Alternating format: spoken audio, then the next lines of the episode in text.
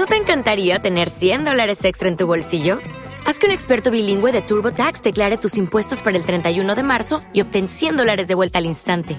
Porque no importa cuáles hayan sido tus logros del año pasado, TurboTax hace que cuenten. Obtén 100 dólares de vuelta y tus impuestos con 100% de precisión, solo con Intuit TurboTax.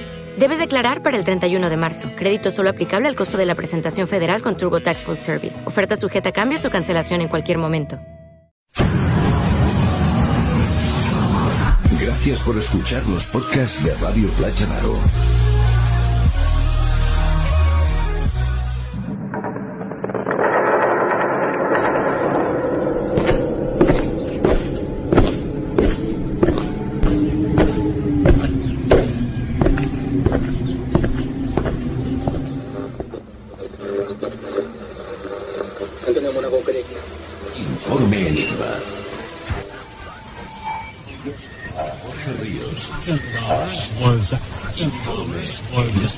Jorge Ríos.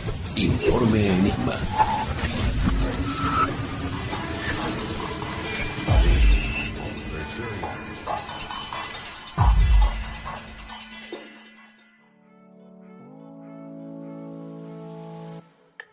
Esta semana en Informe Enigma rescatamos una de las páginas oscuras de la Segunda Guerra Mundial con Daniel Ortega, el Escuadrón 731 y Shiro Ishii, el ángel exterminador de Japón. Y hablando de historia y habiéndose cumplido un mes de la caída del muro de Berlín, Lady Chester nos adentra en los misterios de este pasaje bélico. Le seguirá Nieves Guijarro, quien esta vez nos presenta su obra literaria, Orquídeas para Perséfone. Y para finalizar, Xavier Aguilar regresa con la terapia regresiva, en esta ocasión para hablarnos de niños reencarnados.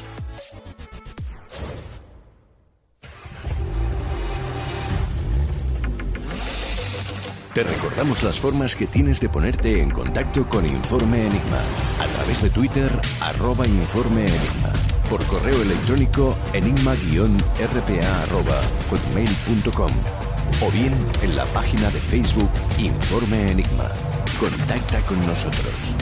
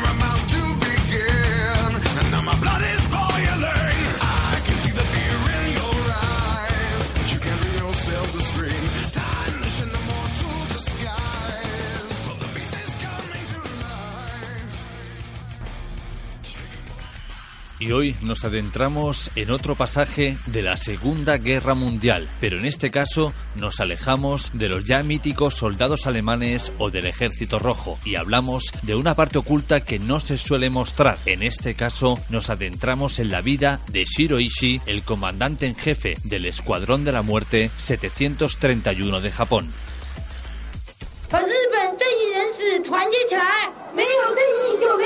La lucha por la justicia acaba de dar comienzo.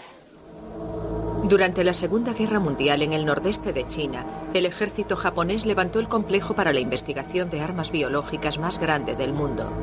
Allí desarrollaron, probaron y utilizaron armas de destrucción masiva.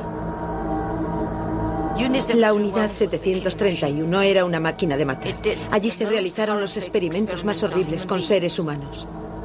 Contagiaban deliberadamente a los prisioneros de guerra y los sabrían mientras aún estaban vivos. La peste, el cólera y el antras se extendieron por toda China.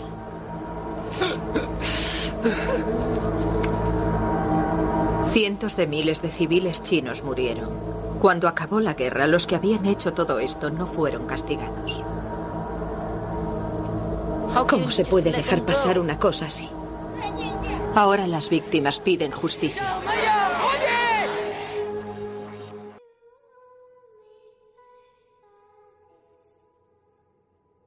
Y de nuevo para hablarnos de los misterios bélicos nos visita Daniel Ortega. Daniel Ortega, ¿cómo estás? Hola Jorge, eh, muy buenas noches. Bien, bien. Eh, vamos a abordar en este espacio un, un, episodio histórico bastante siniestro. Yo creo que nadie va a quedar indiferente después de, de escuchar lo que vamos a tratar hoy. Siempre que hablamos de la Segunda Guerra Mundial nos tildan o nos etiquetan de lo mismo, ¿no? De que si solo sabemos hablar de los nacionalsocialistas eh, o que nos enfocamos en la Unión Soviética, cosa que tampoco hemos tratado mucho en profundidad, pero mucha gente pasa por alto o obvia esta otra parte, que es lo que hizo Japón. Eh, la Alemania nacionalsocialista cometió ciertas atrocidades, los soviéticos también, los americanos también, pero parece que este señor Shiro Ishii y el Escuadrón 731 se llevan la palma. Sí, totalmente de acuerdo. Eh, ¿Qué ocurre? Que tal vez nosotros como ciudadanos europeos que somos, lo que más cerca nos pilla, lógicamente, en el mapa van a, va a ser eh, nuestro continente y todo lo que tenga que ver con el estilo de vida occidental. Por eso, tal vez, eh, nosotros, insisto, como ciudadanos europeos, hemos leído, eh, los que nos gusta la historia, disfrutamos de, lo que es el, el, siglo XX en particular, de, todos los eh, acontecimientos que sucedieron.